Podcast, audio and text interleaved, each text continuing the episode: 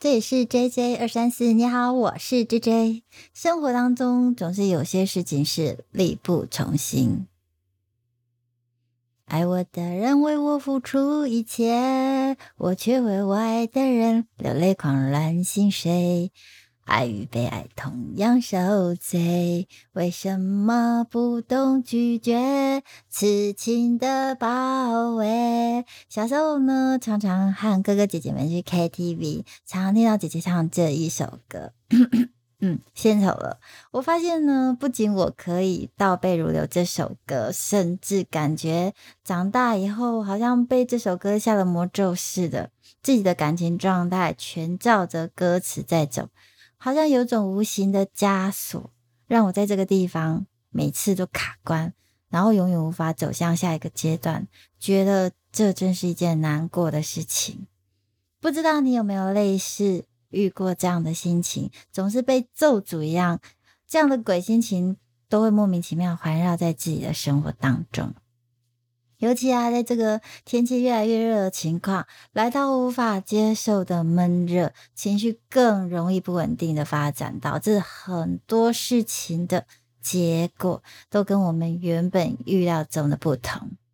好吧，就让我们坐下来喝杯咖啡，好好的了解一下我们到底发生了什么事情。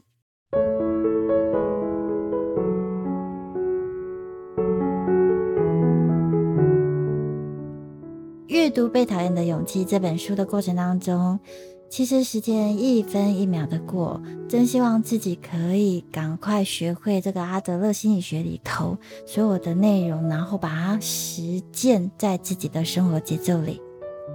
可以那样的自由跟自在，不需要因为他人的一些看法啦，去影响到自己的生活情绪，更不需要因为过去。很多很多已经发生的事情，然后让自己感受到非常的不愉快。尤其啊，我最近生活当中，就是又有一些跟原生家庭产生的一些摩擦，勾起了我过去很多很多不愉快的感受，导致我整整两周，整整两周的心情不好，辗转难眠，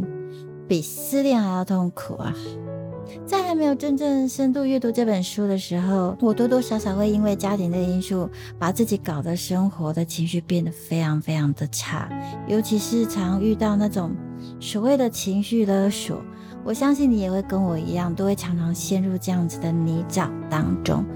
让自己的生活节奏大乱，然后一直觉得时间一直在那里空转着，在那个点上一直转啊转啊转啊。一直转不停，一直无法挣脱，这样的感觉其实真的非常的不舒服。更别说每次事情好不容易好不容易告一段落喽，结果心想，哎，终于又可以回到原本的生活的时候，往往这个时候下一个考验又出现了，总是在想，天啊，到底什么时候才可以结束这样子的轮回呢？我想我这个状态很像书里头所说的。这个年轻人都会希望事情的发展如预期那般，结果呢，总是跟我们所想要的都不同。其实这一方面的感受，在《被讨厌的勇气》这本书里头，它被归纳为自卑感，或者是自卑感情节。所以，如果我们可以去理解一下什么是自卑感，以及什么是自卑感情节。也许我们在情绪反应的解释过程里头，就可以找出一个对我们是有好处的方向思考，并且解释它。这样的话，也比较不会对不起未来的那个自己。有人会说，自卑感与自卑感情节不过就是字义上的不同罢了，干嘛吹毛求疵的去研究这两个词？可是说真的，以前的我也不太在意这两个词之间的差异性。不过这段时间的阅读跟学习，让我发现一件很好玩的事情哦。其实文字在我们生活当中扮演了一个非常重要的角色，但是我们却没有把它当成是一个很重要的资讯在研究。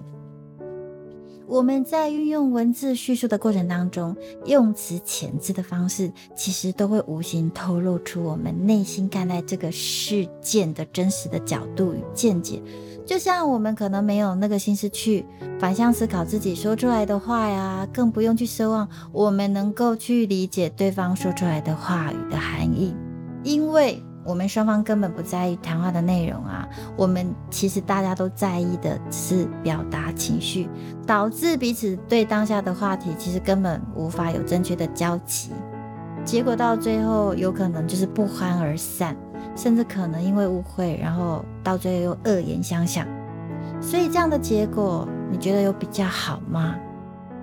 这个例子也也许就是我最近开始对这些字句用法，尝试的去理解内容及含义的原因。这样子对我们的学习是会有很大的帮助的。毕竟我们也是需要了解一下作者他在表达一件事情的过程里头，我们应该如何用正确的思维或者角度去了解作者所给予的资讯，这样我们用在生活当中才能够得心应手。时间花在这学习上面，也才有意义呀。好啦，接下来我们就来讨论一下什么是自卑感与自卑感情节吧。自卑感是一种主观认定的感受，这是书里头讲到的一段话。我当时看到这段的时候，其实整个脑袋是一片空白的。这到底是什么意思啊？你觉得自卑感是什么？其实过去我觉得自卑感啊，我的认知就是。反正就是没自信啊，做什么事情都觉得自己就是很差劲，什么都比不上别人，就是类似这样子的感受。不知道你是不是也跟我一样？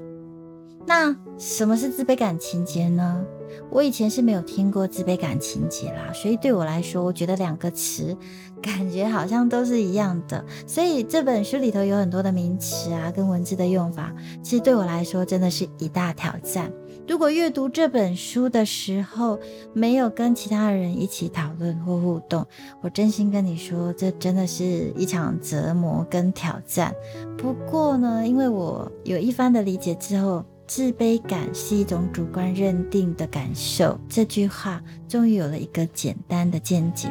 还记得之前有提过的两件事情吗？第一件事情。就是所有的烦恼都来自于人际关系，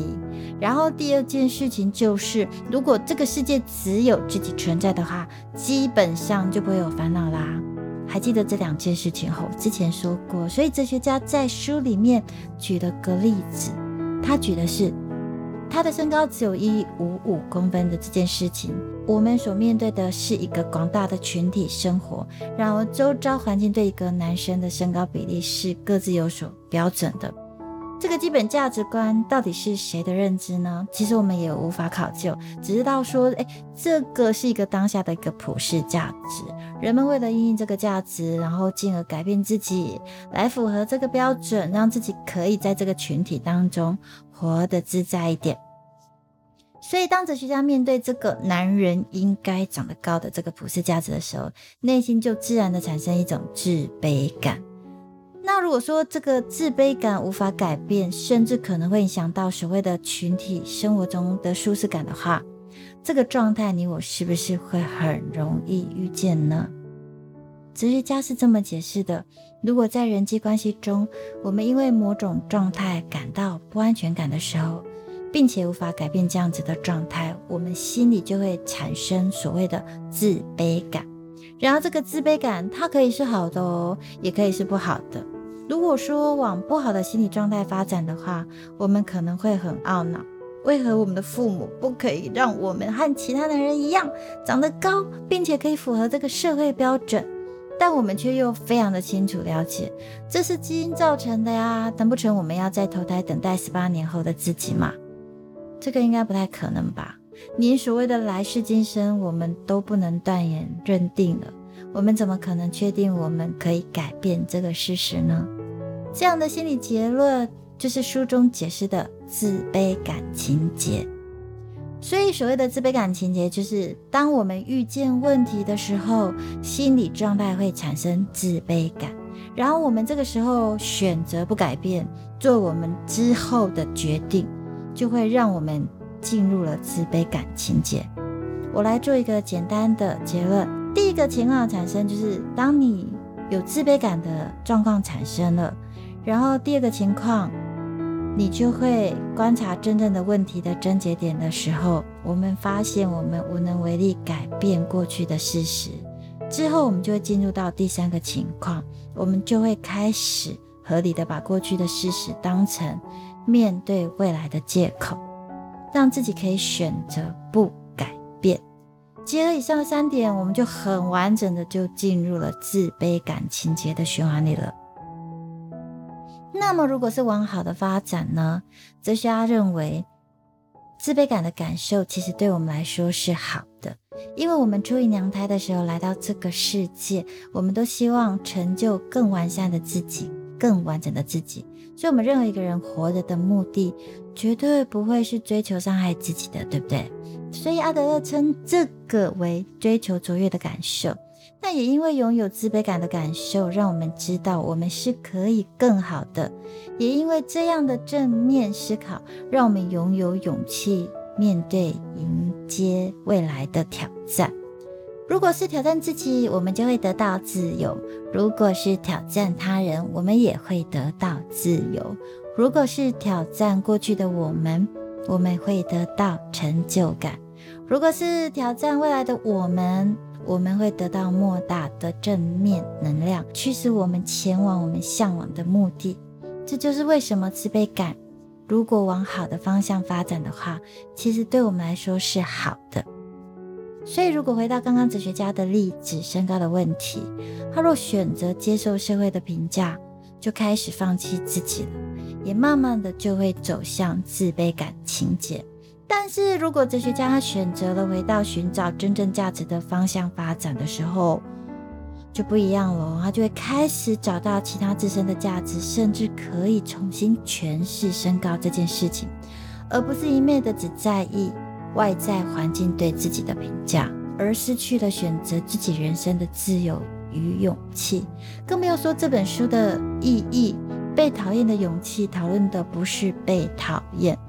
我们真正要学习的内容，那份对自己的勇气。当然了，接受真正自己。的勇气之后，随之而来的才会是那份自由，那份属于自己的世界。这些才是这本书希望我们能够找到的价值。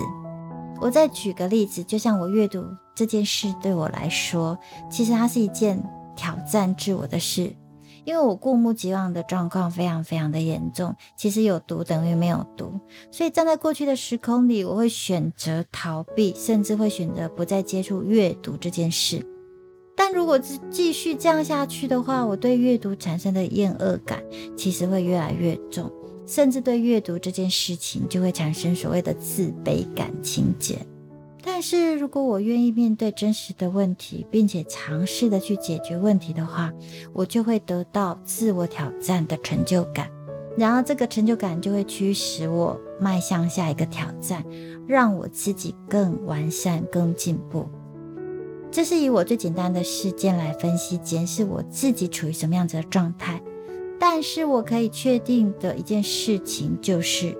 自卑感情节或者自卑感人人都有，只是能够很理性的分清楚两者之间的差异的人，其实真的不多。如果我们可以理清自己是处于什么样子的状态的话呢，那你自己希望自己自卑感情节多一点呢，还是希望？可以接受自己的自卑感多点，